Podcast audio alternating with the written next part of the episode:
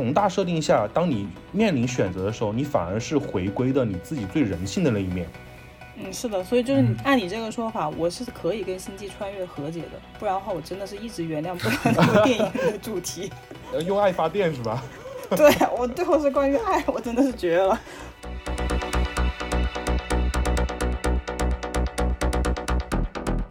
现在的我，是因为有跟你们的记忆，所以这是我。你下一次复活那个人，没有跟你们一起走过的所有记忆，他不是我了。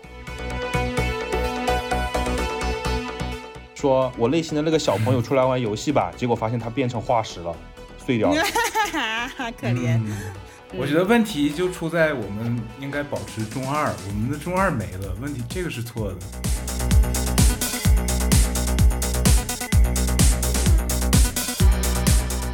脱衣服的那几场戏，我推特上面就有很多迷妹们开始刷，然后我说你们没看过帅哥的肌肉吗？你们疯了吗？为了这个东西。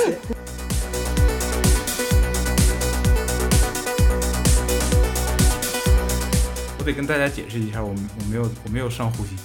我是戴耳机。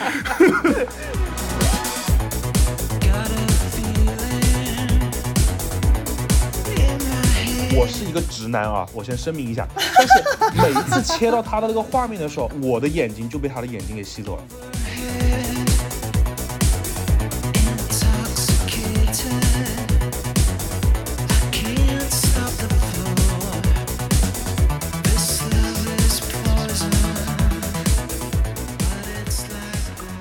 欢迎来到安赛波，我是救赎君。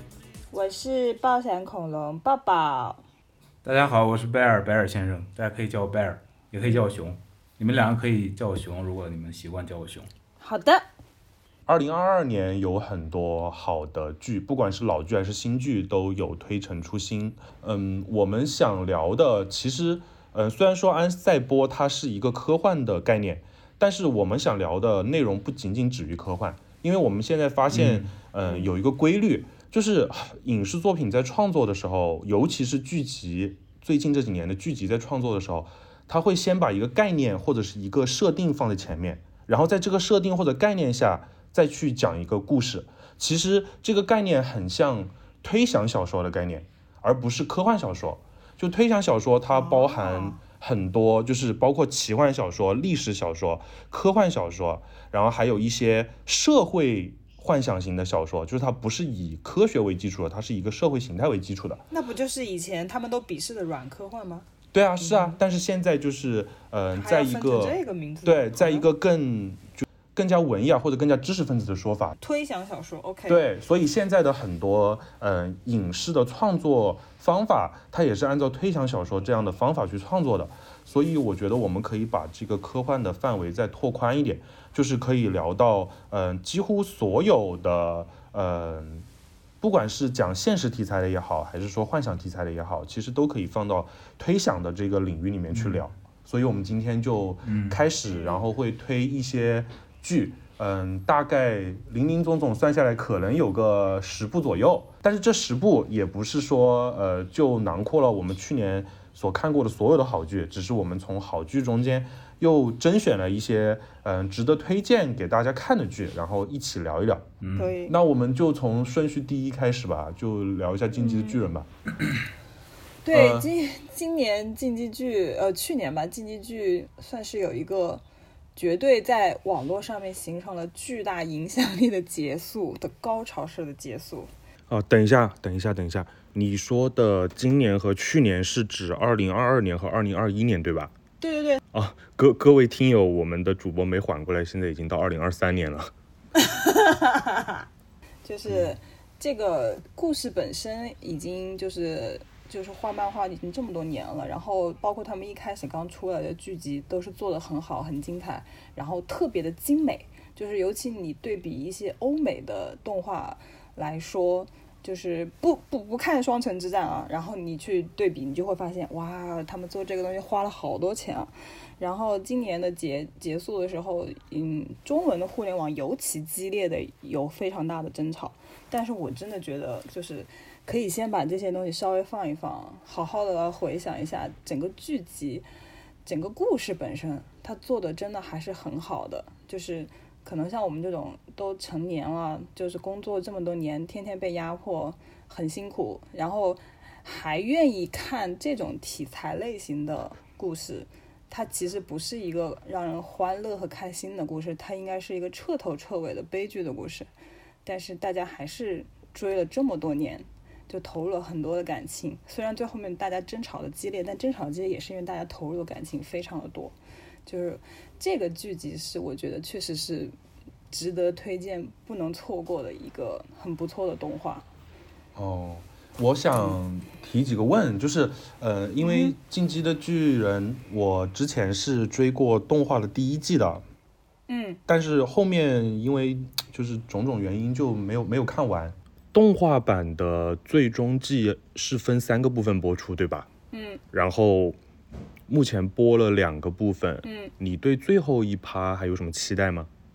嗯，其实我都已经不关心它还就是要怎么样了，就是因为它到了一定的阶段的时候，我想看到用动画呈现的内容，它其实已经呈现了。就是我比如说，我觉得这个故事里面有几个关键的场景，有几个关键的段落，有一些就是那种很沉浸在这个故事里面那些人研究，他们就说几几画几几画是非常重要的。那我觉得哦他们已经在这些动画里面都体现出来了。然后有的时候，因为我是看漫画的那种，就是我看漫画的过程当中，我会期待，因为我等于是我就等于像看《冰与火之歌》一样，你知道吗？你已经已经不已经知道前面要怎么演了，后面。但是你就希望知道动画这个形式来表现的时候，或者是那个在漫画里面戳你戳到已经把你心都搅碎了的东西，你想看它怎么样再呈现一遍。然后其实是这是我的乐趣了。然后呃，所以现在就是剧集，就是我真的已经不咋关心它要怎么做了。就是我觉得动画完结了，漫画已经完结了，这个故事就确实是讲完了。然后只是说有大家喜欢骂，就说很说的很严重的，就在于什么剑山创就是嗯自己要毁了这个东西，然后去恶心观众啊，什么恶心读者什么的，我觉得就说不通啊，哪哪有一个人把自己的孩子杀了，然后恶心你这个事儿，怎么可能呢？他才是这个东西的创作者，他自己在里面投入那么大的心力，他讲了那么。就是复杂的一个故事，因为他前面埋藏了很多东西，你到后面去解开的时候，你再去回顾前面，你就会发现他这个梗埋的这么早的时候就埋好了，其实是很很厉害的一个故事嘛。所以就是我觉得大家就是好好的去看这个故事就好了。对，然后就是我觉得它最好的点就在于，它是一个呃架空的奇，就是幻想类的故事，但是它讲的却是这个地球上所有民族都可以有共鸣的东西，就是等于、等于你在那里面能看到所有民族的故事。那也就是讲说，你自己觉得你自己这个民族很特别的时候，或者是好苦难，或者是好伟大的时候，你通过看这个故事，你可能会发现，别的民族的人也这么想，也这么觉得，然后你会产生。我觉得我们民族特别了不起和特别伟大的这种错觉，我觉得就是错觉，是因为你根本就不够了解别人，就是而且当你的立场和你的看的这个角度转换的时候，你你真的就是可以突然把敌人当亲人，但同时又把你的亲人当敌人，你这个转换在这个故事里面的表现是非常的厉害的。然后就是立场的转变，有时比如说我最喜欢的一个角色，他跟男主角有一场对谈，然后在这个过程当中，完全体现了这两个人物的极强的悲剧性，就是他们的立场对调，他们体会到了彼此曾经痛苦的东西，你现在痛苦的东西和我曾经痛苦的东西，大家都角色开始互换，那个真的太扎心了。然后，但是这个东西我我我个人觉得漫漫画表现的比动画更好，但是还是建议大家去看动画，因为动画做的好的地方也挺多，歌也特别好，就很多人还是很喜欢的。嗯，所以就相当于其实你是把漫画的完结和动画现在，就是你你你是在你心中你把这个故事看成一个整体，然后它在去年已经落幕了，就大概是这样一个情况。对，因为、啊因为那个作者就剑山创，他参与动画的参与是很深的，他不会像有些作者，我我跟你们这个东西保持点距离，你们自己再去投入进去或者怎么样，他没有，他其实参与还蛮深的。所以就，而且最搞笑的是什么？就是最开始大家都觉得剑山创画人物特别丑，就是那种比例、形态各方面关节不对头或者干嘛干嘛的。结果到了后面，就是到了后面最终季的时候，其实因为是疫情的影响，他们的经费是有降低，我估计，然后而且他们换了制作公司，然后整个画面很多有些东西大家还吐槽啊，那种那种骨灰级的粉丝就吐槽，然后最搞笑的就是。嗯，剑山创画了这么多年以后，他画的人物的样子已经比动画还好看了。这个就是你动画甚至把人动动画把人物给画崩了，就是就是制作水平下降，你知道吗？但是有的时候我我都很难接受啊。那嗯，但是反正故事就是做完了，大家就是看就好了。我就是这样的一个建议，还是去看，因为这个故事可以让人产生很多的思考，我觉得挺好的。嗯，你能不能不剧透的聊一下你对他这个比较有争议的大结局的感受？哦，他这个里面因为结局里面有一些部分就是有一些宿命论的东西在，就是你初看你可能从一个结构看，你觉得他是特别讲究宿命论的，然后但是因为进击的巨人这个巨人本身它是一个完全的，我觉得可以说是一个极端的自由主义，就是他非常极端。但是他为了实现所谓之自由的时候，他又是从宿命的方式去实现的，就是很多人觉得这里面有个巨大的冲突，没办法把故事讲圆，他们不能接受。然后另外就是还有就是，我觉得可能有一些中文圈的孩子们，他们看这个东西跟我看的角度就不一样，或者是他们看这个人物跟我看的不一样。就在我眼中，男主角这个极大争议的这个人物。就有时候很傻逼，就是这个故事很宏大，没有错，就是整个人类的灭绝或者是就是生存的一个故事没有错，但问题是他是个小孩儿，他他不可能是一个心智完全成熟了的人，他在他很小的时候遭受了各种创伤，他他他怎么可能就做的决定是一个能解决所有问题的决定呢？不可能，他就是很激烈很极端，所以对我来说。我不会把他当做一个英雄，或者是能解决问题的人来看，我只是在看他到底意志有多强烈这个故事，然后他周围所有的人跟他发生的关系，我就会很在意这种东西。但是可能有一部分的小孩看这个时候，他们真的就投入了很大的情感，希望这个男主角能够实现某些东西的改变，但我觉得他没有做到啊。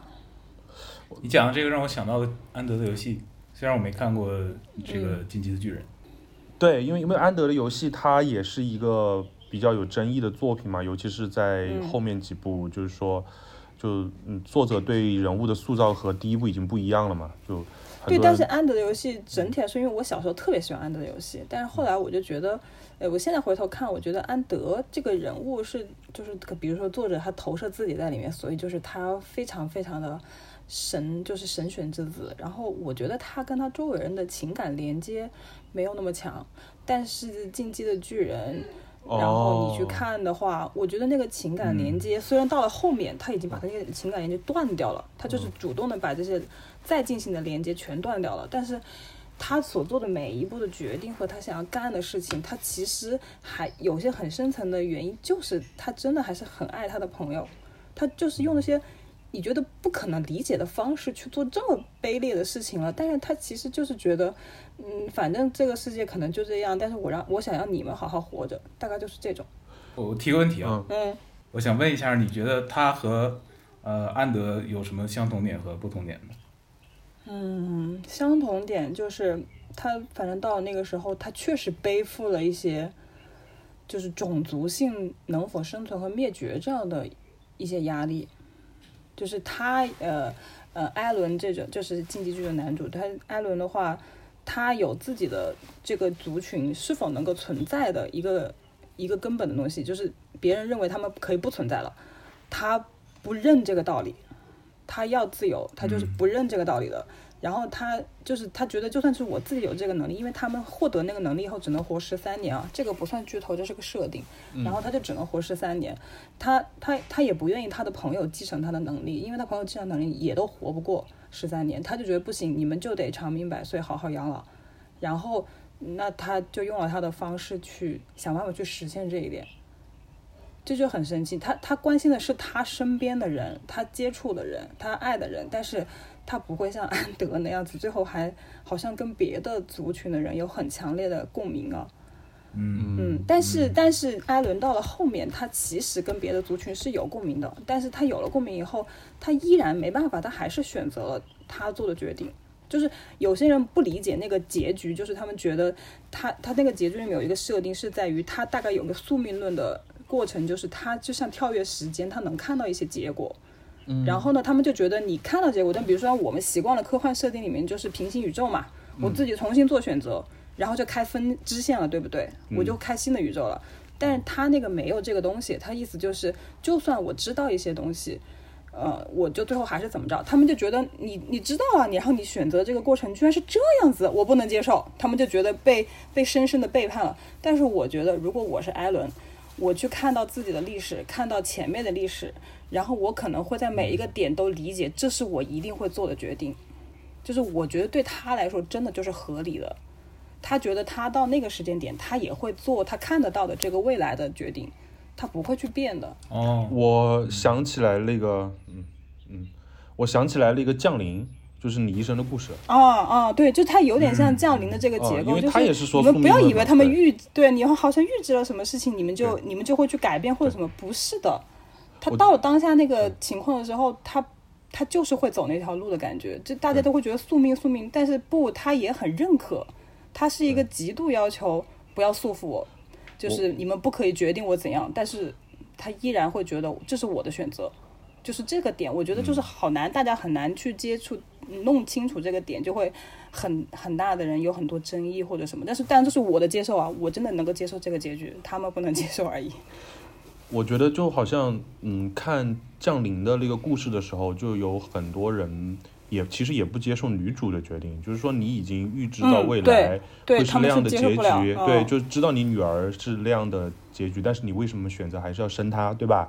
然后，嗯嗯，对，但其实，在很多科幻的叙事里面，宏大设定下，当你面临选择的时候，你反而是回归的你自己最人性的那一面。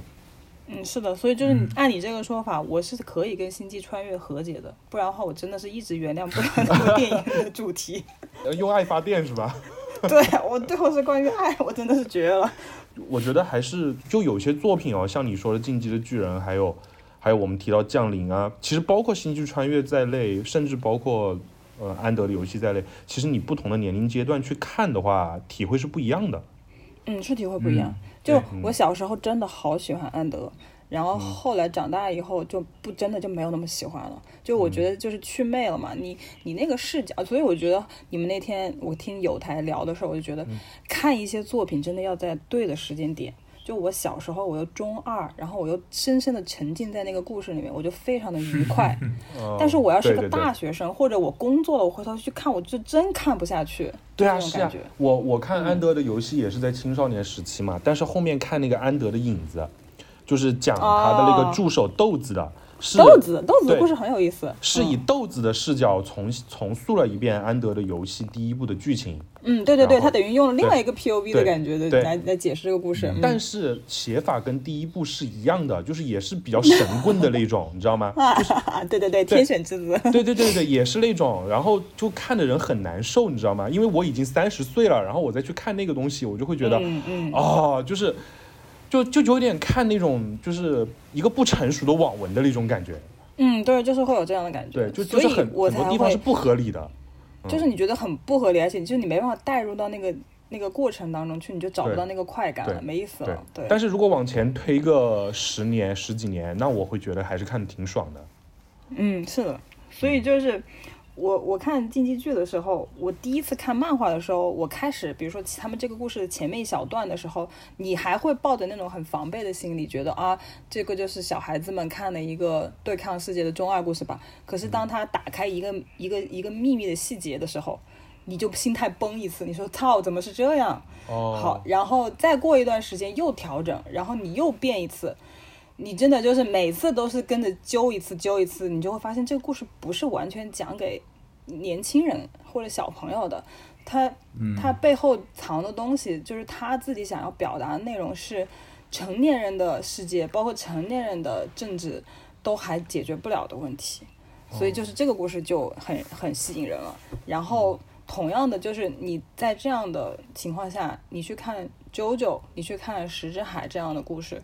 它你解释起来好像是个很简单的东西，但是它里面呃说的这个人物的那种精华的东西，你都觉得特别中二吧？但这个故事看的过程当中，你就是可以投入，然后甚至你是知道结局的，你是基本上看《JoJo》的人都知道《JoJo》的角色很容易死，有很多你喜欢的角色是会死的，这都不算剧透，就是你只要想要去看，你就会知道。然后就像石之海这个故事，一开始大家都知道主角是团灭的，基本上是，但是你还是会很投入的看进去。所以荒木他和那个乔治马丁是一个路数是吧？嗯，杀人不眨眼吗？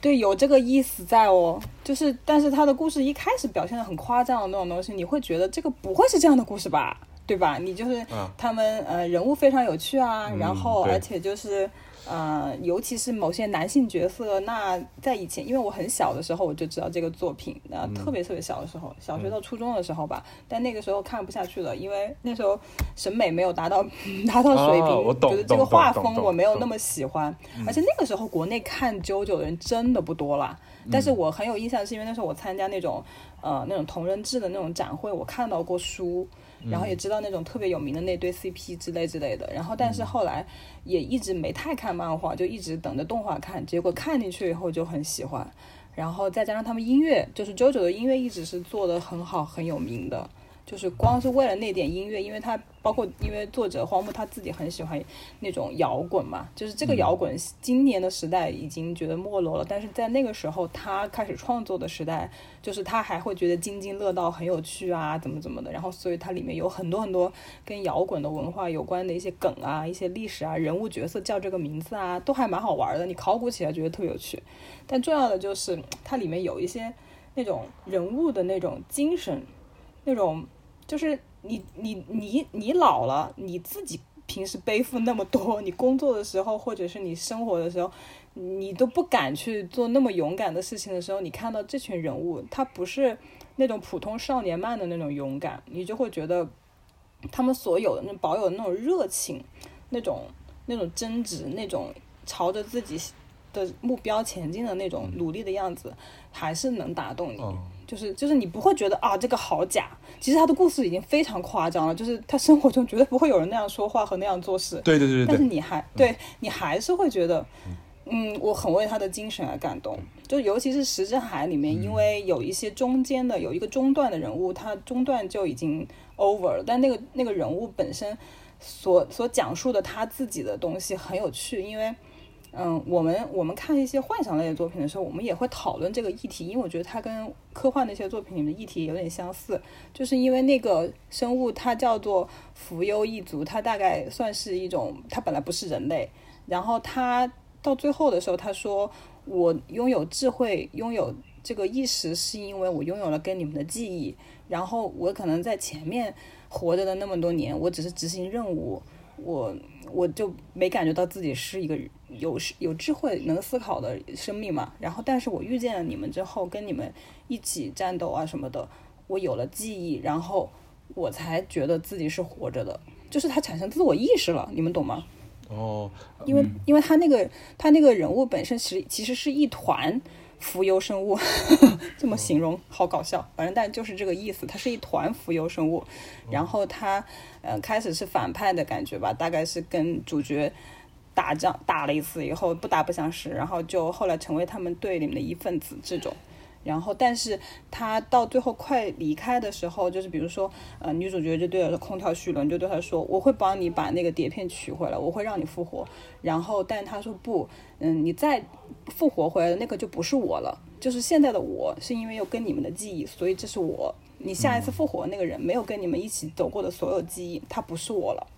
就我觉得这个点非常的妙，所以也是这个人物当时去离开的那个那个那集，简直大家都崩掉了，心态全崩掉了，你知道吗？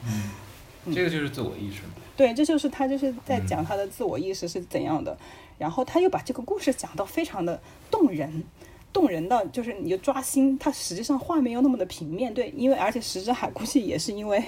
也是因为疫情的原因嘛，我觉得他们也是制作的水平有下降。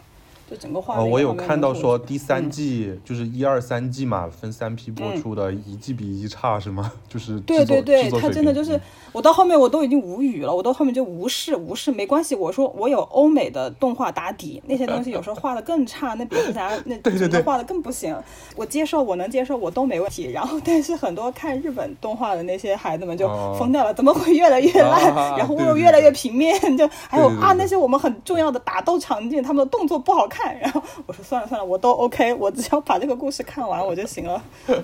哎，但是我我也觉得奇怪了，就正好提到了这个，我就想吐槽一下。就漫画而言，美漫其实比日漫在制作工艺上要复杂一点，对吧？嗯，对。嗯，就是整个流程啊，包括从剧本开始啊，分对它的流程，我觉得更复杂，对对对对就是因为它有大家共享一个故事的意思在嘛，吧？对对对对这个就很复杂对呀。，会发现就是美漫它的体系是非常庞大的，而且它的就是出来的那种作品，其实现现在现在的美漫已经改名叫做图像小说了嘛，就是想把它拉到 和哦文学一样的那种呃 OK，待遇上嘛。但是就是欧美的动画，我指的不是那种形式化上的动画，就是普通的 TV 动画啊，就真的和、对，就就是你会发现它其实不缺钱，它其实帧率挺高的，对吧？但是帧它就是对对对对，嗯就是打斗是非常流畅的，帧率是很高的，但是就是不知道为什么，就是在呃人设，不管是人设啊还是场场景设置上面，就真的就感觉非常的平面化，非常的简陋。嗯，可能他们想要做有趣的故事的时候，就就玩爱死机那种项目去了吧。哦，因为那可能是的吧？因为他们就是发行的渠道和方式跟日本就不太一样嘛。对日本市场的做法跟欧美市场的做，嗯，应该说是美国市场吧，欧洲的更更小那个市场感觉，就是他们发行的方式也不同。还是体系工业体系不一样嘛，就是。嗯，它工业体系就不一样，然后所以就是玩出来了，同样是资本主义下面玩这个东西，大家就玩出来不同的路线，呃，挺好的。那所以就是我们就正好可以接着聊那个，应该应该说二二年最好的欧美动画一就是万城店，但是、但是就是说爱排死机排二二年是有的吧？二二年年初爱爱死机的死机吧是有的，但是第三季不是所有人都喜欢，而且它故事还是称有些就是滥竽充数参差不齐，对吧？对对对我没有滥竽充数啊，我觉得每一集都很好啊。我觉得那一集特别军事暴力的那一集特别好，因为它是个嘲讽技能开满的一集，哦，就是是个。女导演拍的，绝就特别绝的嘲讽，从头嘲讽到尾，特别好笑那一集，哦，还还不错。但是如果要说，肯定应该说万神殿吧。对，那那个那嗯个那个，嗯，就你前面刚刚有提到的那个双城之战，但是我不玩游戏，所以我没有入了个坑。我也不玩，我不玩所以，我完全不玩。对，所以我们就这那个剧就略过，我们就直接聊万神殿。略过是因为没关系，然都不玩游戏，对，我们三是真的我好没时，是因为我们三就没有时间了吧？我觉得，对，就是没有没有没有时间。分给游戏了，就对，没有时间分给游戏啊嗯对！我从小我从小跟游戏的接触就是你们玩让我看，就是我连星际争霸这种就是我自己玩玩了几下，我觉得没意思，我还是看你们玩，我就特别懒，你知道吗？就是懒，啊，就是我觉得我要有一个体验。视角去带入，然后就对，而且我需要体验，但是我哦自己不想玩，我就要看别人玩，我就很喜欢看。然后就是他们都在玩那些游戏的，我都会去问，我都会问这些东西什么东西好，哪个地方为什么好。嗯然后问出来了，我大概知道这个游戏是怎么回事的话，我还是觉得不错的，我可以理解大家为什么喜欢。嗯但是你真的要我去玩，我费不了那个时间，我哦我没办法只是喜，欢看啊，我真的好喜欢看。但但但是游戏，但是但是游戏我还是要提一嘴，就是，呃，其实现在游戏对于叙事来说，它是一个更新更好的窗口。哎，一般一个游戏来说它都是按照十几个小时或者二十几个小时的故事体量来写的嘛。所以，在玩那种史诗级的那种巨制的游戏的时候，其实体验感还是会非常好的，会非常的好更更新更新我同意，但是更好，嗯我觉得这个要值得商榷一下。哦我不知道为什么我来这个节目，我就变成了电影的维护者。就呃，我觉得可能感受还是因人而异吧，因为每个人的就在故事里，他需要站的视角不一样吧。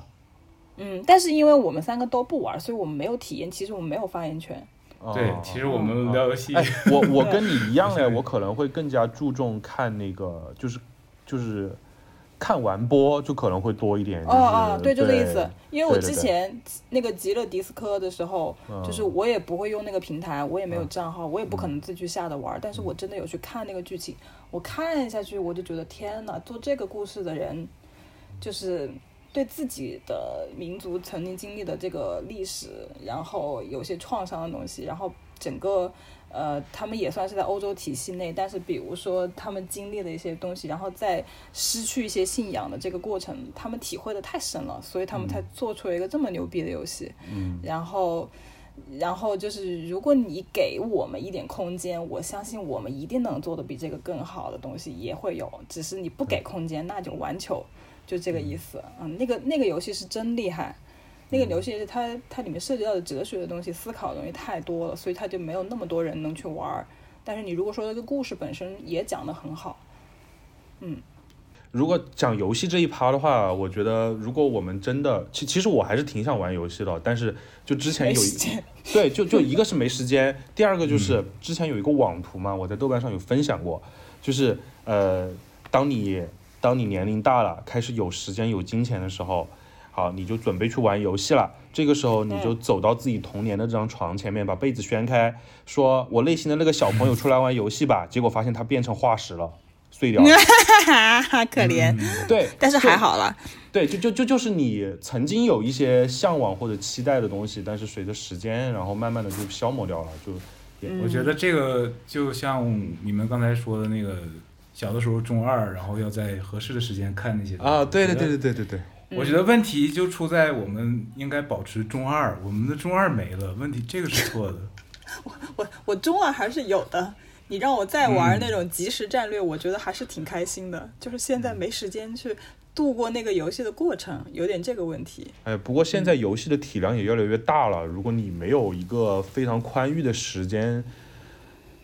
碎片化是玩不了游戏的，我可以这样理解吧？碎片化可以玩小的对，就 Steam 平台上面有小的，嗯，现在的游戏都是要好几百个小时对对对投入进去，因为因为呃我就就在我的这种我们说游戏的这个呃话题的时候，我们是把那种就是打发时间的手机游戏是排除在外的。我们聊的但没有抖手机游戏里面有很厉害的耶。啊、但但是手机游戏相对来说，你可以利用碎片化的时间去玩嘛。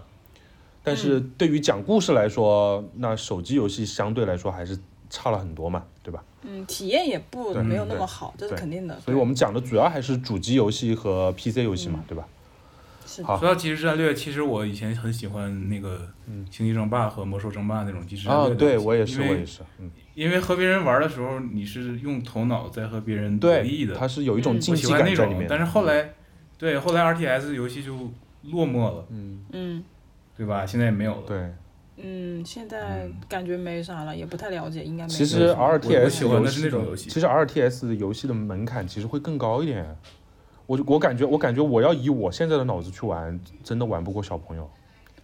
它它以后如果再发展，你就需要技术升级嘛，就是比如说 VR 的设备要有什么样的变化，嗯达到让你身临其境，这不是很多科幻小说、电影里面都会经常呈现现在游戏和电视剧、电影的交互也挺多的呀，很多。网嗯飞，网飞在一月一号的时候不是播了一个剧吗？就是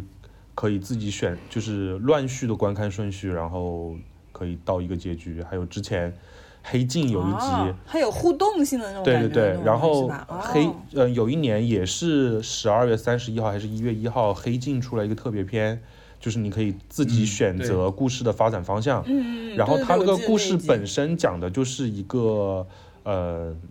一个一个就是对现实存疑的一个话题嘛，就是一个现实和虚拟的一个话题嘛，所以就还挺现在这个。界限已经开始越来越模糊了，有时候是会让自己都觉得怀疑的那种感觉。是的，然后现在很多游戏它也是就是那种电影叙事，那个那个名字叫什么我忘了，反正有一个专门的名词就是讲那类的游戏的，我也玩过所以这个就本身也跟万神殿的里面的一些故事的描述很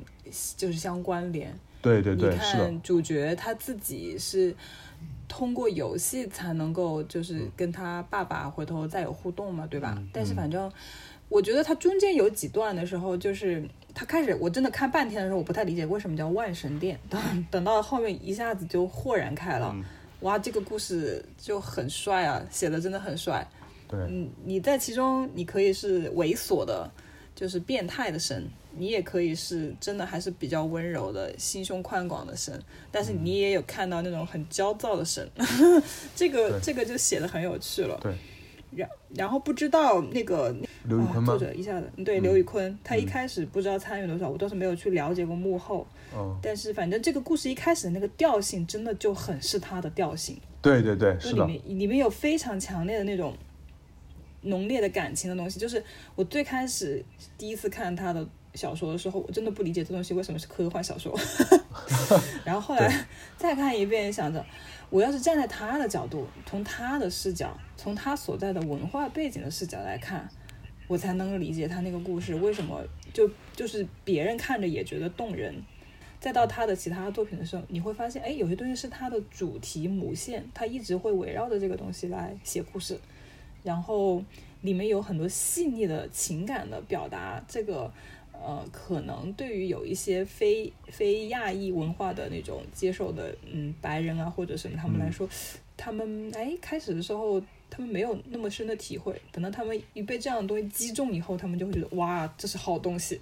嗯，你刚刚有聊到就是 万神殿这个概念嘛，故事中间塑造的三个人物，嗯，最先被上传的感觉，对对，嗯。最先被上传的三个人物，其实就是你说的，就是呃，每个人的性格不同，然后他在面临这样的资源和能力的时候，他的呃反应也是不一样的。然后对，而且每个人的反应都跟他呃的家庭、跟他的原生家庭、跟他的那个、呃身份认同，其实是有强烈的挂钩的。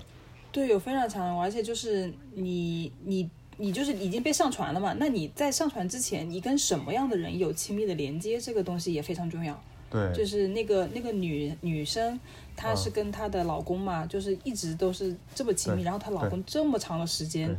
就是就是守护着她，哦这个也 Lori。好像是叫对对，嗯，好像叫 Lori 是的我。我吐个槽，哎你没发现嗯 Lori 跟那个嗯、呃宫壳机动队的草剃素子长一样吗？哇，真的是一毛一样，除了就是就是可能没有脱衣服开始往下跳了，就是真真的很像，我的天呐！对，就是按照他那个人去捏的，我感觉。可能那个画的人心里有什么情节吧？对，嗯就是一个致敬吧。嗯，有有可能是这个意思。然后然后那个印度的那个那个大哥，嗯，印度的大哥感觉就只有妈没有爹嘛，然后人生中也只有妈。再也没有别的人，是个社会性的动物，它居然就没有其他的社交内容，这是很可怕，有没有？对，然后，但是，嗯，小女孩就不同，你看小女孩周围还有那种跟她保守秘密，但是又没有那么熟的朋友。那个胖胖的小妹妹，那个同学很可爱。嗯，然后还有那种黑客网友朋友，对 对吧？那个黑客网友那么重要。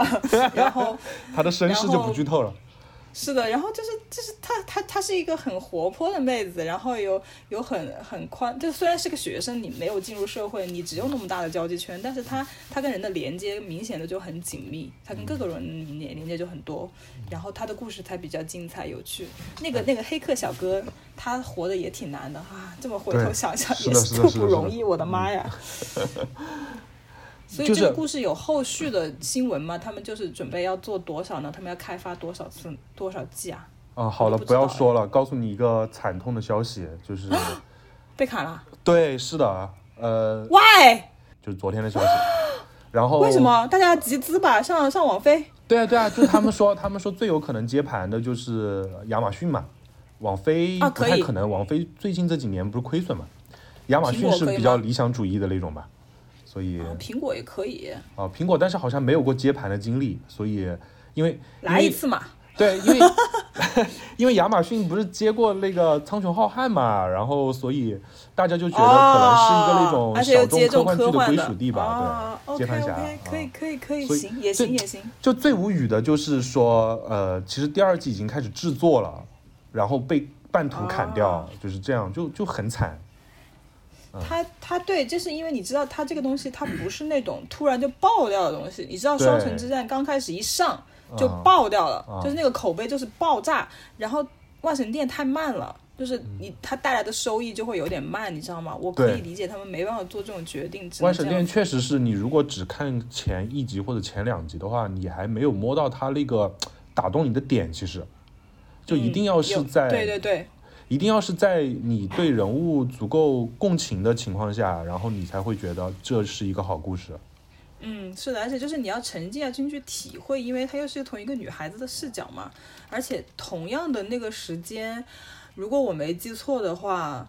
好像是《边缘行者》也在播的时候吧？对对对对我真的是这个片子，我真的要吐槽。算了，我没有时间吐槽，我觉得吐槽都浪费我的时间。就是爆掉的是《边缘行者》，我当时真的是我。边缘行者毕竟爆了去看，然后它有一个强大的 IP 打底嘛，这个没有办法。万神殿，对对，万神做作为这种原创的新兴的东西，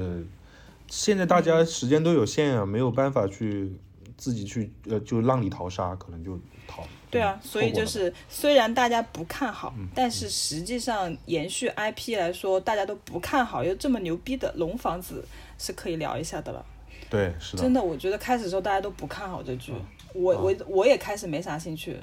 我我插一嘴啊，龙房子就是呃 House of Dragon 龙之家族，然后我们叫龙房子，对，就会比较便于称呼一点。这个故事本身，因为一开始听说他们要开发的时候。我我就是那种不喜欢前面做功课的人，就我也不喜欢前面花很长时间去期待那种人。嗯，就是你你来了我就看，然后第一集刚开始的时候，第二集刚开始的时候，我还在想，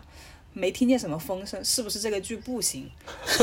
然后然后那个时候魔魔界的那个剧好像也差不多时间吧，然后至少人家还在那很激动的说要去看那个，我就说那就都看，然后。魔戒后来没坚持下去，没办法，不好意思。然后这一趴后面再聊，这一趴后面再聊。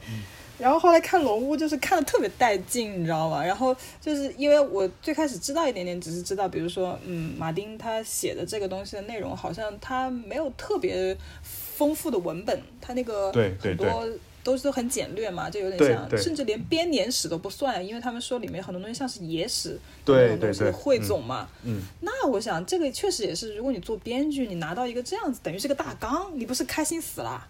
你可以往里面放很多东西，对不对？然后而且，呃，可能大家一开始就说啊，这里面又是嗯大女主戏啊，怎么的？我我后来看了几集，我说这跟龙妈那个大女主戏完全不一样啊。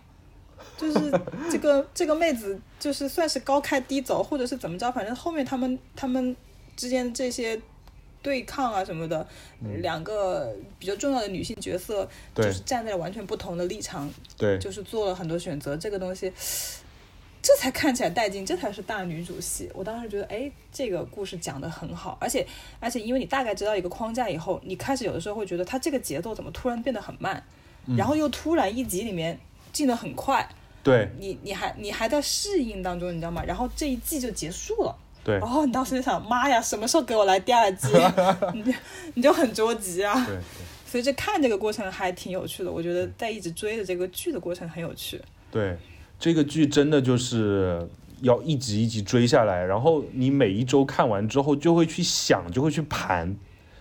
就每一个人物，因为他这一季用了三次时间跳跃吧，应该说是。在每一次时间跳跃之后，呃，你就会去脑补这两集中间的这些年发生了什么事情，然后你会去找这个新的时间点的蛛丝马迹和你过去记忆中的一些东西去一一对应，然后是的，对，然后我当时看的时候，过程就是，呃，就比较有意思，因为呃，马丁的书我是就是已经追了很多年了嘛。但是那个龙王家族的那个原著就《血与火》就一直没读，买了一直没读。然后正好这一季，它厚吗？它有多？它有多厚啊？它挺厚的，它大概有挺厚啊，挺厚挺厚。它在我印象中好像是四十万字吧，四十万字，然后也挺多呀。对，四十万字。但是但是这个呃龙之家族的第一季，它只取了书中间我没有记错的话，大概是七十页左右，就大概可能连十。可能连五万字都没有，可能差不多，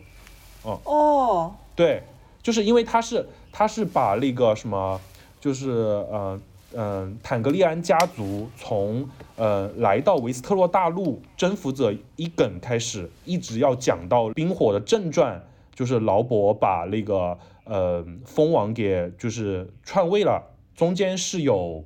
我不记得几百年的历史了，然后血与火只是其中一半的故事。所以就是说，《血与火》还会有第二卷，就会把这个龙王家族的历史给补完。哦，对，我因为我知道中间还有还有一段历史才能够延续到我们看的《权力的游戏》那个部分对对对。龙龙王呃龙王家族离《权力的游戏》正传应该还有个差不多两百多年的样子。哦，好像是的，就是还有几百年，我是对对对，所以还有嗯，如果这个龙之家族要续下去的话，其实可以续个十几季都没有问题的。他应该不会那么拖沓，我觉对得他不会，因为就是按照目前的那个蓝图来说，他可能就讲完嗯雪龙狂舞这个事件就结束了，因为这个事件是血与火那个历史中间比较重大的事件嘛，所以就拿出来直接做改编了。然后，呃，他也没有把前面的从征服者伊耿开始讲讲的很复杂，他直接就拿出了中间最容易爆款的那一呃那个嗯。故事点去讲、展开讲。所以我觉得就是黑绿编剧也挺党之争。对对对编剧也挺挺聪明的，而且你会发现，就像你之前提到的，一它是一个大女主的剧嘛，然后其实是两个大女主相互，对对，但是实际上我们说的国光，对对对对，他国光，他一点都不天选，就是你整个你每一次看，你都觉得她真的，尤其她后来就是她跳跃，就是她的年龄已经增长了，以后生啊对对对。完小孩儿，你作为一个女人看的时候，可能跟你们男生看还不太一样，就是你你看到一个女的生了小孩儿，就是嗯。已经是身材变形，水桶腰，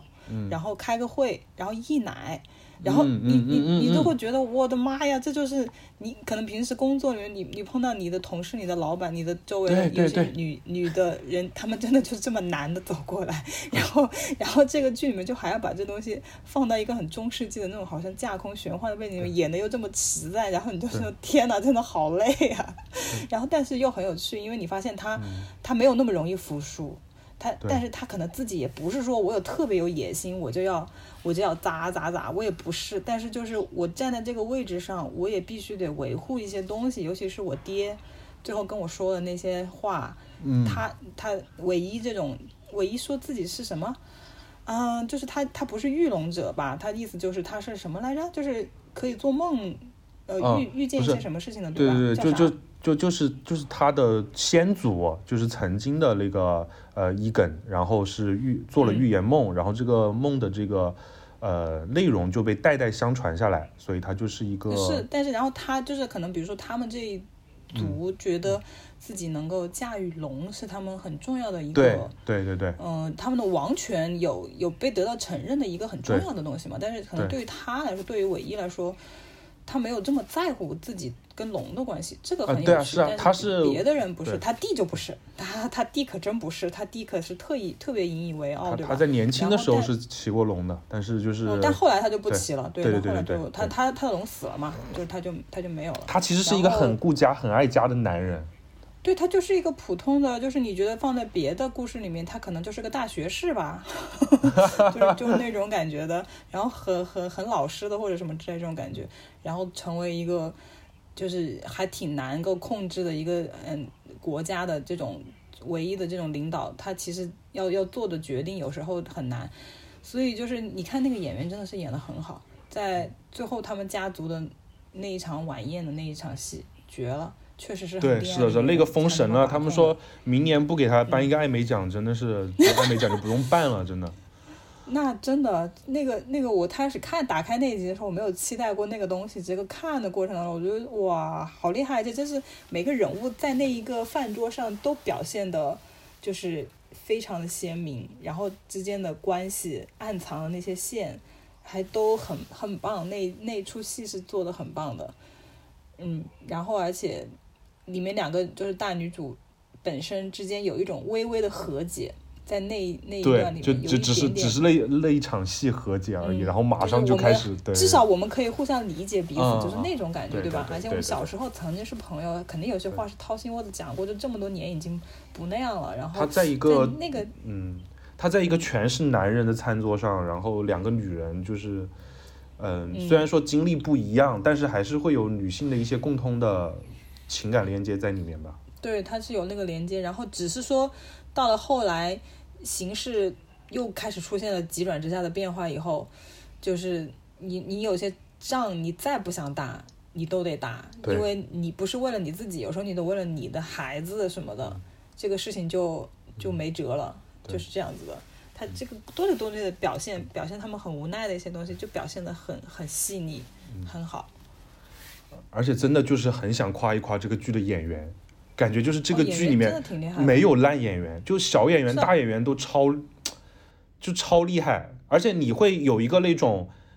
其实一开始这个剧放出剧照的时候，他们会有比颜值比较嘛，说是跟那他们要骂小十一是吗？小十一是，嗯嗯嗯，我以前不，我以前不是不喜欢，是对他没感觉。我知道他演戏特别好，但是因为小十一长得特别像，对我来说特别像纳粹，因为他没有眉毛的感觉，就我我我就不行，你知道这个脸，其实很适。合去演娜美人，就是哦，他真的真的很适合演，可以演阿凡达，他真的可以演阿凡达。嗯然后，然后我就我知道他演技好，我也绝对承认他演技好。然嗯后，但是他的戏我不会特别的想去看。嗯然后最后就是，而且我比别人看的会慢一点，你知道吗？就是他开始脱衣服的那几场戏，我推着他们就有很多迷妹妹开始刷，然后我说你们没看过帅哥的肌肉吗？你们疯了吗？为了这个东西，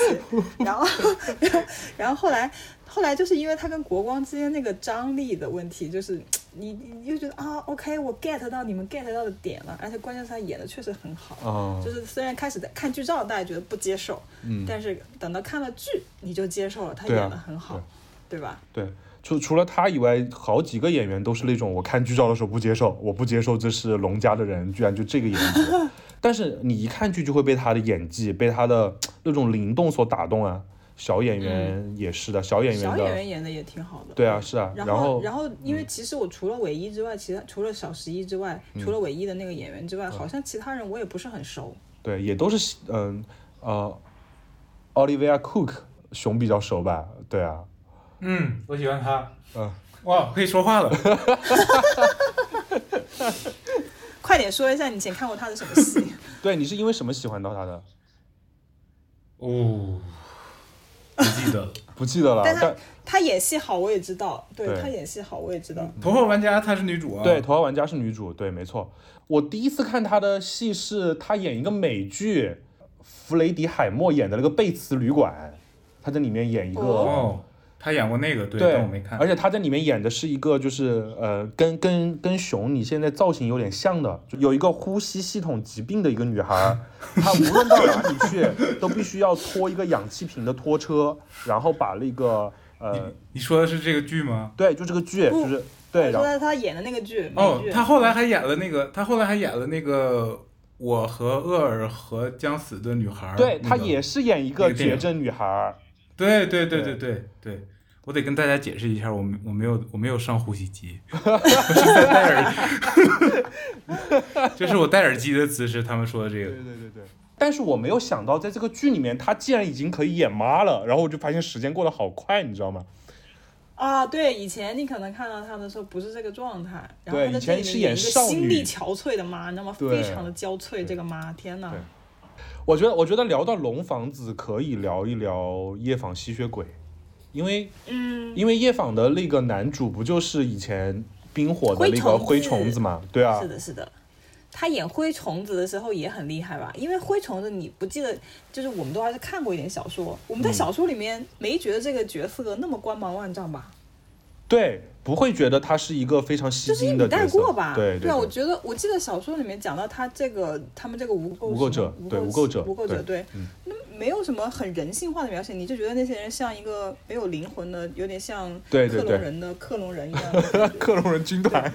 嗯，就是就是你对你感找不到他们的人性的东西，然后结果灰虫子一出一亮相，我当时就惊呆了，哇哇哦，我就是这种哇哦，然后就没有太特别的关心过他。然后他演这个剧，就是接到这个剧的，然后又是男主的时候，我一开始还在想啊，我小时候是看过那部电影吧？那电影不是 两个白人吗两个白人吗？对啊，两个白人加上一个呃呃拉丁美人吧，就那个因为那个阿梦是是是另外一个血统的感觉吧。嗯，好，然后我想啊，就是现在可以可已经可以用黑人演员来演了，那你们回头是不是又吵翻天？果真，一开始第一集的时候吵翻天了，嗯但是你第一集一看下去，因为炒翻天的人就被赶走了。那种觉得不满意这个选角，或者是他非要吐槽说你们这是可能搞得过于政治正确，他不看了，那行你滚吧。你开始看下去，你会发现这真是一个改编的非常好的剧集。嗯就是因为这个故事的原的文本，它已经也有也有一些年头了吧？那个原原本的那个夜访吸血鬼的小对说，然后可能在原本的那个小说里面，它有些东西其实就是写的很明的，然后写的很露骨的，但是当年拍电影的时候，就我们前面聊到的，他为了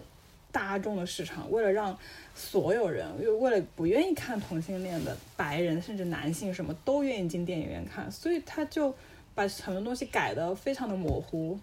然后，呃，两两个当时应该是当红炸子鸡状态的男演员演电影，但是小时候我其实真的是我我那么喜欢吸血鬼题材，我记得我小时候看完了，我也就还好。我我我我可比较喜欢那个什么叫做《暗夜传说》的那个系列，哦，我也喜欢，我也喜欢嗯，我对夜访吸血鬼这个就觉得有点文绉绉。你说是黑夜传说吗？黑夜传说，啊对，对，也叫黑夜传说。是是是什么凯特·贝金赛尔是吗？对对对对对，好美啊，姐姐，姐姐超飒的，天呐！然后，然后看这个电影看了以后，就是你就知道这两个美男，但是就是还比不上我磕的那些其他的 CP 好磕，所以就是在我的在我的这个记忆中也没有占据特别重要的位置啊。然后后来我看这个剧集的时候，我觉得呃选角也是好厉害，就是嗯，这个男男演员虽然是个黑人，但是他其实很美的。然后他的这个角色非常的有魅力的，我也才开始看，看了第一集嘛，然后嗯。就是，就我完全没有想到灰虫子他演绎这样的角色，就是感觉这个角色就是为他写的，你知道吗？我不知道就是编对剧为了优柔，寡断的那个样子，那个对。就是那个他的痛苦，就是摆在他的眼睛里面，就是对，他他对那个角色很合适。而且对我就觉得他那个瞳色一像一个黑洞一样的，就能把你牢牢的吸在里面。每一次切到他的画面的时候，哦，我是一个直男啊，我先声明一下。但是每一次切到他的那个画面的时候，我的眼睛就被他的眼睛给吸走了，嗯，嗯，就非常会说话。就相对来说，就是另外那个白人男主，相对来说可能光芒会稍微小一点，也许是我还没看到后面，吧。我觉得我觉得白人的这个就是 Lester，就嗯这么读他吧，他的嗯他真的很有魅力，就是。以前是阿汤哥演那个角色嘛，演他这个哦角色、对就是那种病娇疯批，哦，然后，但是但是这个演员他高大，他的骨架更宽阔一点，我我就觉得他真的是那种疯批美人。他还是蛮美的，她被整个就是整个剧里拍她拍的也很美，然后但是她不是跟呃 Louis 的关系里面，她其实有做了很多的隐瞒，他很多事情都不说，对吧？然后他有很多欺骗的东西在里面，然后他把这个东西通过自己这些很狡诈的一些，有时候一些小心思的演的，还是演的很好。然后再加上，嗯，他后来跟那个那个小女孩叫啥？一下子名字一下子又断了，断片儿了。就是嗯他跟他关系不是不好嘛，到后面就是你你往后看，你就会发现他们两个就是。吵架，然后包括你看过以前电影，你就知道，最后就是他们想办法把 Lester 杀了嘛，嗯。他们是想办法把他杀了一次，但是当然当然没有杀死啊，就是这个为什么会到这么激烈的矛盾？你要看他们之后的对戏，这三个人作为一个很奇怪的家庭，对，就是里面有有很多很细节的东西，我觉得是他们改编的特别好啊，因为他用了嗯一个美国一九零零几年一九一零年左右一九一零年南北战对啊、对一九一零年南北战争可能结束了之后的那种那种年代背景，他把它做在那种年代背景里面，然后。把他们的整个这个故事做的活灵活现，你就可以融入，你甚至看到那个历史背景，你都觉得非常的合理。就是为什么很多人开始吐槽骂，就会觉得啊，你们那个时候黑人怎么可能会是还还有一定的社会地位的感觉？但是实际上，路易斯他他的好像是有呃移民背景吧，他们这一支黑人的族群，他本来就是那种自由自由的黑人，好像是。然后，但是他同样的就是在那个时间点里面，他也还是被白人歧视嘛，这也是正常的嘛。嗯。然后，但是大家会觉得啊，我不能理解你们好像还有一点社会地位。那个时候的黑人有有社会地位的，只是大家不了解而已，是有的，在新奥尔良那个地方应该是有的。那那个南北战争之后，确实是有很多黑人变成了自由人。嗯，嗯，他们他不是的，他不是因为打完仗以后变成的，好像他是因为他们家的血统是法法国的还是什么的，好像是这样子。我看设定说的是这样子的。嗯然后这他所以其实、其实改编的，他们把它做到这个时间节点来做这个故事的话，他们是做了很多历史背景的调查的工作的。所以他不是一个他不是一个被解放的奴隶，而是一个他是一个黑人的移民，是是这意思吗？呃，对对对，就是他们家族就感觉是一个呃移民过来的那种，没有那么不是以前那种很奴隶的那种感觉的，不是的。他们家族之前是做什么生意的啊？我看第一集有点忘了。然后他们家族其他人我不知道，我就知道他是开窑子的。对，他是开窑子的，但是他爸爸不是，他爸爸是做一个传统的一个生意的。我们 我们节目的话题性都是被鲍老师带起来的，鲍老师就是来帮我们报的。哭了。所以就，呃，作为开窑子的黑人来说，这个设定都已经够吸引、够新颖了。然后他还是一个吸血鬼，嗯，对而且就是因为，呃，可以跳跃的讲到一个，因为时间已经有点远，没办法推荐，但是今天一定可以随便带一句，就是，呃，剧版的《守望者》里面。就是我没有看剧版的《守望者》的时候，我是没有看到这个情节的。嗯，他们有一个叫做，嗯、叫做黑色华尔街吧，他们也还有另外一个名词叫做什么？这是一个屠杀，是在是整个是一条街的，比如说那个居住的地方那一个片区社区里面的黑人其实都是有社会地位、有钱的，但是他们整个就被清洗了，他们整个在那一场事件当中。就是作为一个，比如说社会中间比较中产阶级的一群黑人，直接被掠夺了是剧透吗？财产我还没看呢和。这这个是历史事事件，这不这是历史事件。对哦，就是他们直接被掠夺了财产，然后包括生命什么的，是一个很恐怖的骚乱。但是是一九二几年的时候，所以就是说，你说在那个时间点没有这样的黑人，不是的，有的。所以你再回头来看，你就会觉得，那今天他们面对的局面，他们这一些呃非裔的美国人，他们梦面对的这个情况，他们为什么很愤怒？他们为什么有些事情他们永远过不了那一关？就是因为他们从自己的历史去看的话，他们有些事情是过不了那一关的，他们是没有办法放下的。然后对，然后所以就是你回到这个故事里面来说，这个男主角他他有一些这种被社会边缘化的这种排挤，同时他还是个基佬。哦他还他还没有对自己很诚实，他是他并不是被 Lester 掰弯的，不是的，他本身就是，所以就是这个过程他很痛苦，然后他在这个痛苦的过程当中呢，他又那么的意气风发，又很有自信，很有朝气，但是同时他又有一股好像很悲怆的东西在他身上，这就被一个千年老妖吸血鬼看上了呗。那个千年老妖吸血鬼就是本来就是游戏人间洞察的，洞察力又很强，看到了你，那简直就是他的猎物呗。所以，就他们一开始的遭遇，我觉得在这个故事的改编做的也很有趣，就是直接戳到你的心里啊，这个 CP 可以磕，但是又不是那么肤浅，嗯，还很有趣吧？呃，你刚刚说到的那个什么呃大屠杀，我想起来我看过一个一个剧，嗯、叫做《恶魔之地》，呃、Lovecraft Country，它是它是根据、哦，我看了两集，对，就是他他是以那个爱手艺的那个就是克苏鲁神话为背景蓝本写的一个以黑人为主的剧，然后里面也讲到了这个，我好像是叫萨尔一九二一年的萨尔萨大屠杀，他也是有有提到这个历史事件，然后。在那个剧里面，他反而是利用一法术之类的穿越到了一九二一年，然后亲历了那一场萨尔塔大屠杀，所以还挺哦。哦就就哦。那个剧也有有感兴趣可以看一看，但是它会有一点慢。嗯，对，确实有一点慢，但是但是还可以。嗯。守望者在拍这一段情节的时候，它跟那个整个故事的主线的连接非常的好，然后他拍的那个那个场景，他使用的那种镜头，然后做的一些切换，就是电影级别的，所以那一集其实特别的震撼，就是你哎。看的过程，心态就会崩掉。哎，不知道为什么哎，我我我我在拉我们今天的片单的时候，我看到夜访吸血鬼，我就在想，豹会不会提《守望者》剧集版呢？果然就提了。对因为我就没有想到你没有肯定会机会安利，对没有机会，因为他们有一点连接点嘛，因为你毕竟涉及到黑人的这个议题，就肯定会有这个问题。非裔美国人的议题哦实在是很沉重的。我觉得我们下一次聊那个扎导的时候，可以聊一聊《守望者》，然后嗯，可以，就顺带着嗯把他那个原本的那个故事蓝本也可以聊一聊。要扎到我就不说话了。嗯，嗯好对，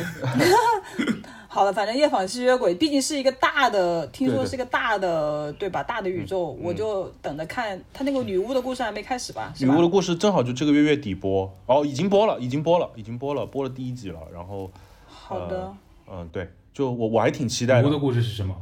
没有，它是那个安妮赖斯在同一个宇宙中间的故事，它是和吸血鬼衍生剧吗？呃，你可以相当于是衍生剧，对，可以这么说他对，。因为安反正都是安妮奈斯的小说嘛，对对对对他就，就把它拢就拢到一个哦宇宙里面来了。对，不不是衍生剧是吧？不是衍生剧，它不是单独的一个剧集哦，对对对对对，单独的一个剧集。那后面会后面会有那个嗯，交叉是吗？对对对对对，哦肯定会有肯定会有的，肯定会有的。他这样，哦他就是为了做一个 IP，做一个作者宇宙出来嘛。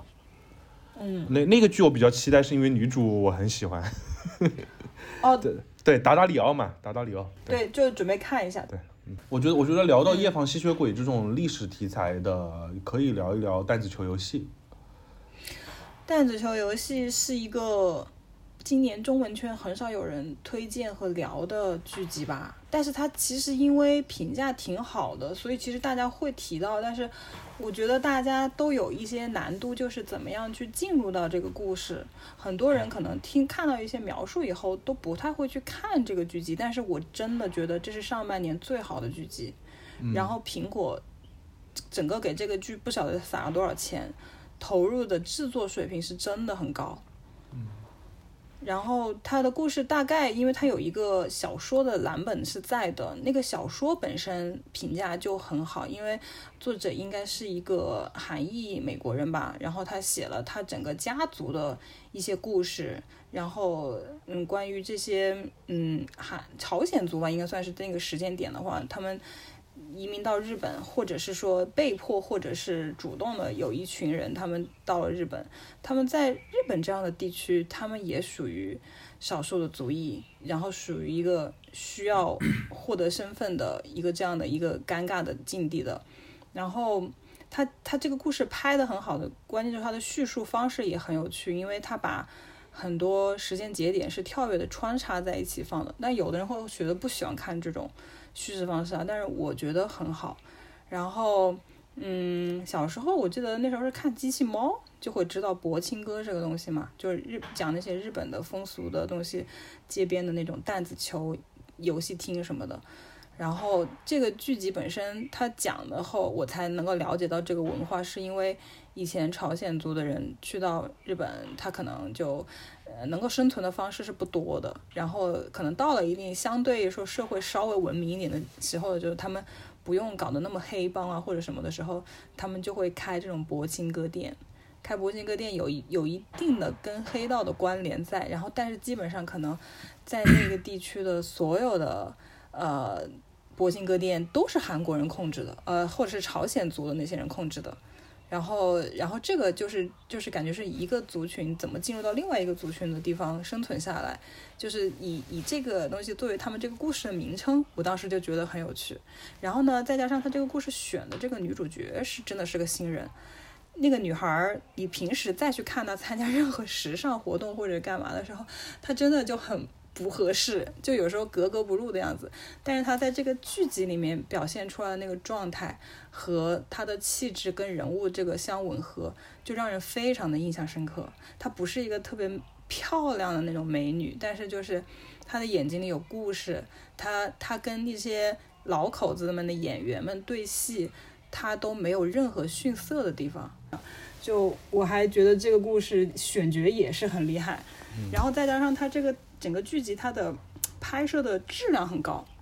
嗯，然后再不用讲，就是这个女主角她老了的那个是由尹如珍老师演的嘛，也是很厉害的演员，所以就整个这个剧集制作真的很厉害，我想他们应该是花了很多钱的，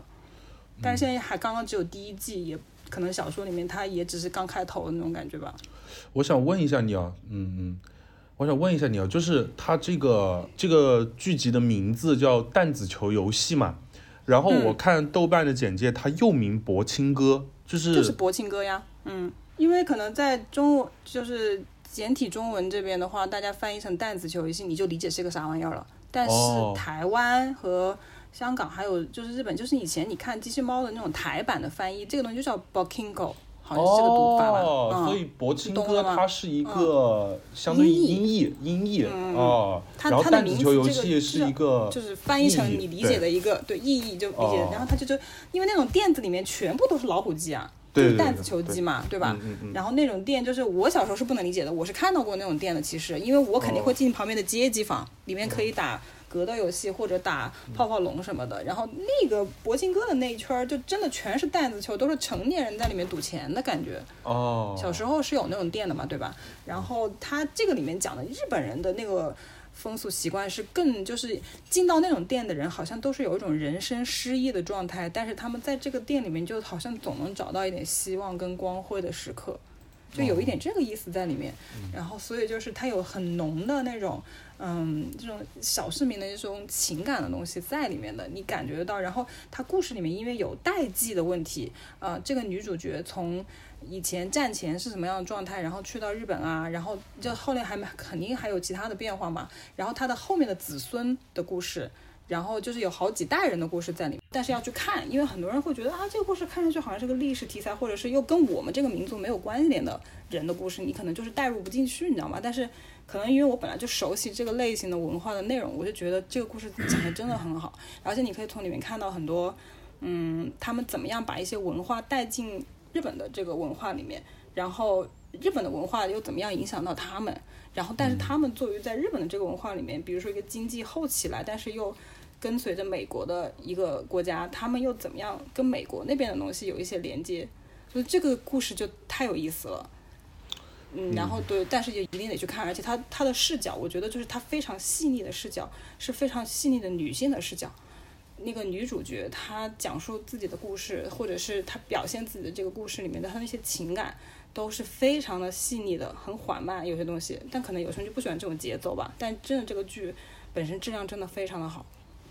哎，你这么一说，我感觉苹果家我就只剩弹子球没有看了，然后其他的你可以看，就是你碑比较不能错过，好的都看了。因为它好的剧都真的非常好，对吧？对对，今年是苹果家爆爆发的一年，真的。我真的是爆的一年，因为开始我是先看的《闪亮女孩》，好像是，我觉得《闪亮女孩》很好，闪亮女孩和弹子球是一个时期出来的。嗯，但是我先看的《闪亮女孩》，嗯然后因为因为我其实在看那个女主角演的那个叫什么，哦，我想想叫什么，呃，使女的故事。对《十年的故事》，但是因为你知道去年那一年都那么难，你看《十年的故事》就有种自虐的感觉。我到后面就 我我第三季就没开始，然后我就一直就没有跟了。现在都已经第但是因为就这个五季了耶，我天呐！是的，是的，我知道。然后，但是因为这个女的演戏演得很好，我还是有感知，所以我就先看了《闪亮。我喜欢她的隐形人女孩也很好。嗯。哦，对她，她真的不错。哦，我我，但是我想，但是我最喜欢今年苹果家的剧是《人生切割术》。那应该是谁都很喜欢吧？就没有对我觉得不喜欢吧？对，我觉得就就就是那种，嗯、mind fuck 的那种感觉，你知道吗？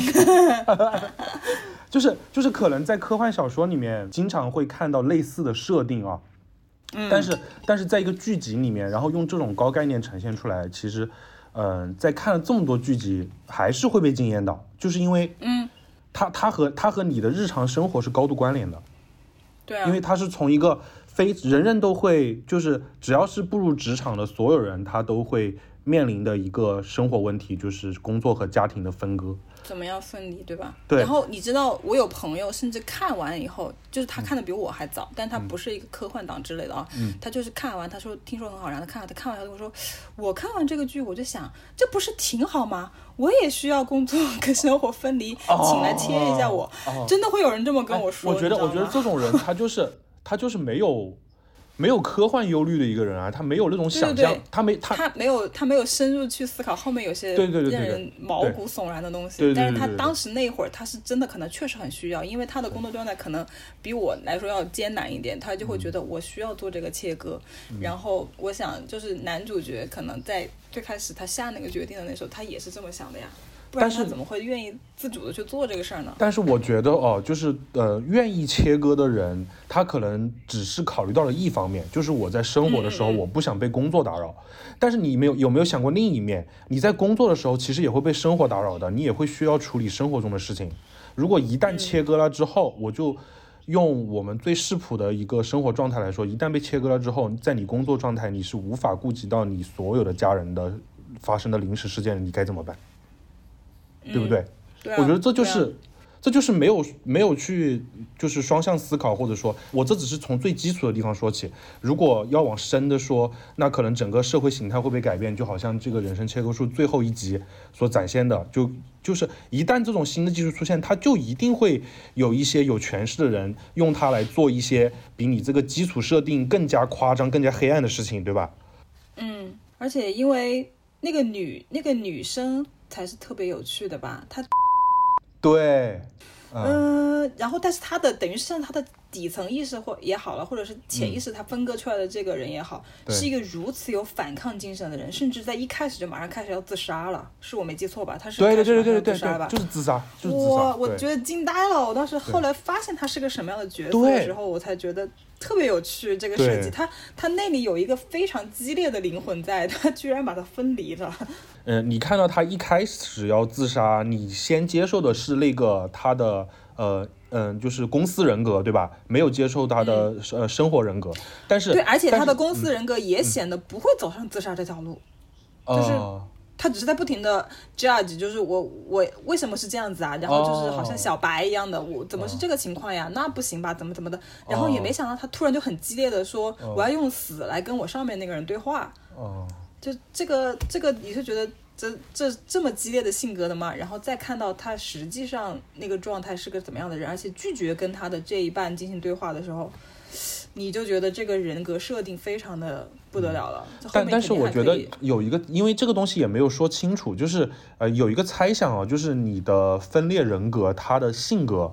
就是嗯、呃是是你那个原本的一个完整的人的潜意识分割出来的吗？还是说在你分裂的那一瞬间创造了一个人格出来？这些东西剧集没有讲得很明白，所以我们对于、他们应该还要讨论下对对于公司人格的形成，嗯，它嗯是怎样形成的这些东西，就只能说，嗯，存在于我们的猜想中间，或者是后续的剧情可能会去补完吧。然后，嗯，这个剧其实除了它的这个设定，还有它讲故事的整个节奏，还有它人物，就是那个男主他所在的那个部门，他四个人物，每个人物的故事线都写得很好，对吧？哦，就是对，没错，对，没有一个角色是被浪费的。没有没有没有浪费的，每个人都很有趣。对，就除了除了人物这些呃剧情写得好，设定写得好之外，其实我还很喜欢它的一个美学体系。嗯，它的那个结构也很有趣。对，它他们开 party 的时候那个画面，我的妈，对笑，其实死了。其实我有点想到那个加兰的机械机那种美术结构。机械机那么冷冽，对，就是凛冽。对那种建筑风格，然后在一个那种人生切割术的这个地下的这个迷宫样的这个公司，它也是一部分程度上，它是在业于苹果公司嘛，对吧？嗯，然后嗯，对。另外一部分，它又有那种，就是有一种未知的恐惧在。嗯，有好几集都是他们在这个公司里面一直走，一直走，就找不到方向，就是对，找不到方向，然后又会到一些很奇怪的部门，然后又看到一些很嗯奇怪的事情和很奇怪的人，你就不知道这个底下它深藏着多少秘密。嗯对，他的那个片头不是也做的非常的绝妙吗？对整个这个电视剧的那个片头那些那些有动画的东西在加在一起做的很好。然后他们那些走廊，我开始看的时候，因为那种那种让人有点发冷的感觉，其实会让我想到《二零零一太空漫游》哎。就我也不知道是为啥，哦就可能是他那个运镜的方式吧，可能是那个镜头使用的方式。我很喜欢，还有一个很喜欢的点就是他用那个希区柯克变焦用的挺多的，就是嗯好像是你你从电梯的对比，我看到过图。嗯，你从电梯里，然后从上往下，就是呃外部人格和公司人格的一个转变嘛。啊，那个转变好绝对他用希区柯克变焦表现出来的。然后你的空间是没有任何变化的，但是你的认知变化了，所以观众和角色在同一个时间产生了一个认知的变化。是的，它那个色调应该也是有变化，对用的超好，对色调也是有一定的变化的，用的超好。嗯反正是个特别厉害的剧了。对我感觉去年真的就看到这个剧，我当时看到这个剧超激动，然后我就说，这何止是今年最佳的科幻剧，这是，呃，这个好多年 DK 最佳的科幻剧，这个 DK 最佳的科幻剧。哦，好，就前面有聊到龙房子和指环王嘛，呃，指环王的那个新剧叫《力量之戒》，我们就为了方便称呼叫它大力环。好的，对，大力环我觉得应该就是在去年来说是属于臭名昭著的剧吧，就是感感觉就是没有几个人喜欢的，但是只有我，可能只有我。对，可能只有你了，所以我想听一听，就是你觉得这个剧中间让你比较惊喜的部分，或者是你觉得其实挺 OK 的部分是什么？嗯，我觉得制作上肯定是 OK 的，包括服装、道具这些，呃镜头的，这它投资最高剧嘛，这肯定是制作上肯定是 OK 的。然后我觉得主要的这个是没什么问题。啊、主要的让我觉得还可以的点，可能是女主角的有一个心理的故事线。哇，说话是这个感觉。没会儿，等好久没张等会儿有你说嘴的感觉等会儿你说嗯。我觉得故事上它肯定是不算是很好，不算是一个那好的梯队的那个剧，但是它我觉得有一个深层的信仰的主题，嗯他探讨的虽然说也不是那么的深入，但是我能看到，所以这个会让我看进去，跟着人物走进故事，所以我觉得可能没有大家说的那么那么不好。嗯你指的是女主她对那个就是反抗黑恶势力的那那种决心在吗？还是说，呃，不是，是它有它有变化，好像我觉得它是有变化的。对对，他因为精灵有一个类似信仰的一个一个东西嘛，就是就大概就是说表现好的人有资格回到那个嗯，瓦林诺你的意思？嗯，而且他都有资格了，他还不去。对，对，我觉得就是、嗯呃，他在跳下船的那一瞬间，向我展示了宗教和信仰的区别。啊啊，嗯哦，这个解读挺好的。嗯，嗯所以这个是让我看进去的一个线。我觉其实都很想看进去的，因为他他其实还蛮帅的，但是他一直都表现出是那种。你你你别来理我，我不想理你的那啊种，对对对对，表情，对就是我觉得他。演技没有那么让我对走得进去啊。表然后那个情有点黑金，对，有点无聊。然后那个黑精灵，就是我也觉得很帅，我也很想看下去他的故事，但是因为他跟人类那个感情线，我又实在是不怎么感兴趣，所以我就我就看到第六集吧，我应该是我就真的是不行了。嗯，我觉得还是写人物的原因吧。对，我觉得这确个人物实写人物是不够好的。这个人物写的没有把他的弧光写满，对对，人物都没有立起来。对，所以人物在表演上他就只能通过几个很简单的表情动作，或者是没有表情来表达他的一些感情，嗯，因为他没有什么感情可以表达。对，那个人物会有一点空洞，所以演员就是在卖力的表演的时候，会有一种没有支撑的假的感觉。对对对。对，但是但是其实哦，提一嘴哦，就是当时彼得·杰克逊在拍《魔戒》最初的正传三部曲的时候，也有人嗯喷过彼得·杰克逊的表演指导很差，就是说所有人在就这样一个呃丰满的角色嗯。叙事里面，但是人物的表现力却很有限，只要就是瞪鼻子、瞪眼睛、大吼，然后哭泣，就就已经可以了。对于彼得·杰杰克逊来说就已经可以了我。觉得提这个确实是可以的，可以提对彼得·对杰克逊、指环王。对，彼得·杰克逊他他其实跟陀螺岛一样，就算手艺人吧。对于我来说，嗯，可能他的心思是在构造世界观和美术啊，然后还有嗯，宏大叙事上面。但是我觉得对于哇，你们知道这种叙述描写的描描绘的中国这边是谁吗？刘慈欣啊，根本就不好好写人物呀。哦，你这样一对标好像也对，感觉也确实我觉得挺共通的。我觉得要说中国的话，我觉得其实很像张艺谋。啊，张艺谋有时候也是这样的。是对，因为张艺谋很注重美术的那些东西嘛，就是颜色什么的。然后他，我觉得张艺谋那个他在电影里的演员的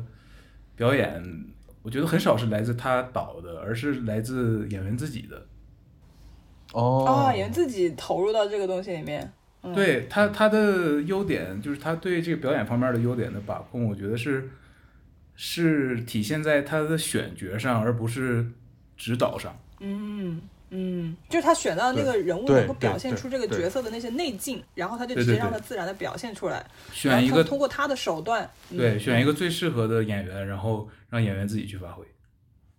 嗯对，我觉得他是好他是这样的，就是《指环王》的话，我觉得也会有类似的这个，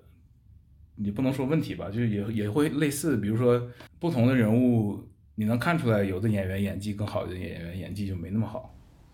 不过也是啦，你看他选了佩佩演精灵王，就是能够秒杀所有人。他以前选那个呃莱格拉斯什么的，就是他们选的人物就是完全契合到那个角色上面去了。对对，就就甚至其实会影响那个演员以后的戏路的问题。当然佩佩 绝对影响了，绝对强影响了。佩佩没有，佩佩就是演罗南，来来，我们来中二一把，演个罗南，然后过一些过一会儿演个基地皇帝，然后基地皇帝 呃，基基地改天再喷吧，今天时间不够了。嗯，没关系，这你你说到大卫啊、大卫高耶的时候还是什么，就是叫这个那个大卫高耶名字你你你可以骂的，你随便骂，对吧？没有关系我，没没有人在乎是吧？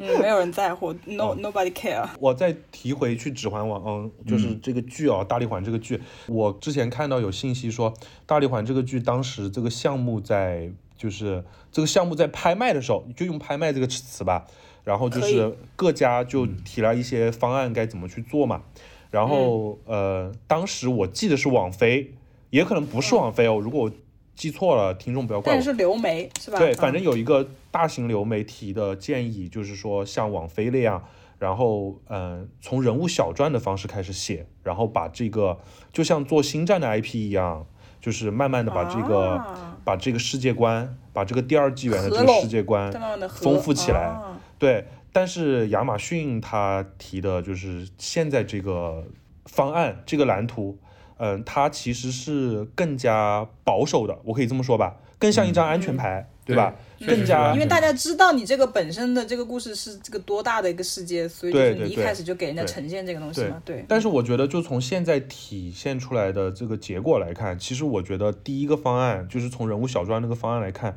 说不定会更加出彩一点，因为你有更多的笔墨和一个成熟的体系，就是现代的叙事体系去说，重新说魔界的故事，对吧？是啊，就是你抛开别的不讲，你看一下《权力的游戏》怎么成功的。对啊，它是它不是一个巨大的故事吗？它巨大呀，然后但是它就是从人物切入的，对一个一个的人物切入，然后他把甚至把书上面一些很重要的人物的视角还切掉一些，还能这样。对，那你们从单独的人物着手，或者是不要一开始铺的那么大，会有好效果的。那安多不就是这样的吗？好，OK，挺好的。我我觉得我觉得，我觉得我们我反驳一下，我觉得《指环王》他可能创作的时候就是不想要去学冰火的，对吧？因为他是《指环王》嗯，也是啊，他有个傲气在那里啦。我对老对只不过只不过他在啥呀？对吧？只不过他在写人物的时候薄弱了一点儿。但是我最嗯后想要补充一下，就是我觉得他对未来的几季是有大的规划的，就是不是说写一季是一季的那样的。我觉得在第一、嗯第一季的时候，我是能看到一点迹象，呃，会让我觉得编剧在未来是有啊有规划的。对那他现在拍到什么情况了呀？现在应该是在规划第二季吧，因为钱都已经批下来了，除非就是说，反正反正我个人觉得，如果他二三季想要翻盘的话，真的要把人物重新好好捋一捋，就怎样立起来才是最重要的，因为嗯，观众就是跟着人物走的，大部分观众不会在乎你的世界观有多么自洽，问题是对，第一季关键还是有新人呐、对。新的观众大家不太对对对。有些人是没有看过前面的而且更何况你第一季的那个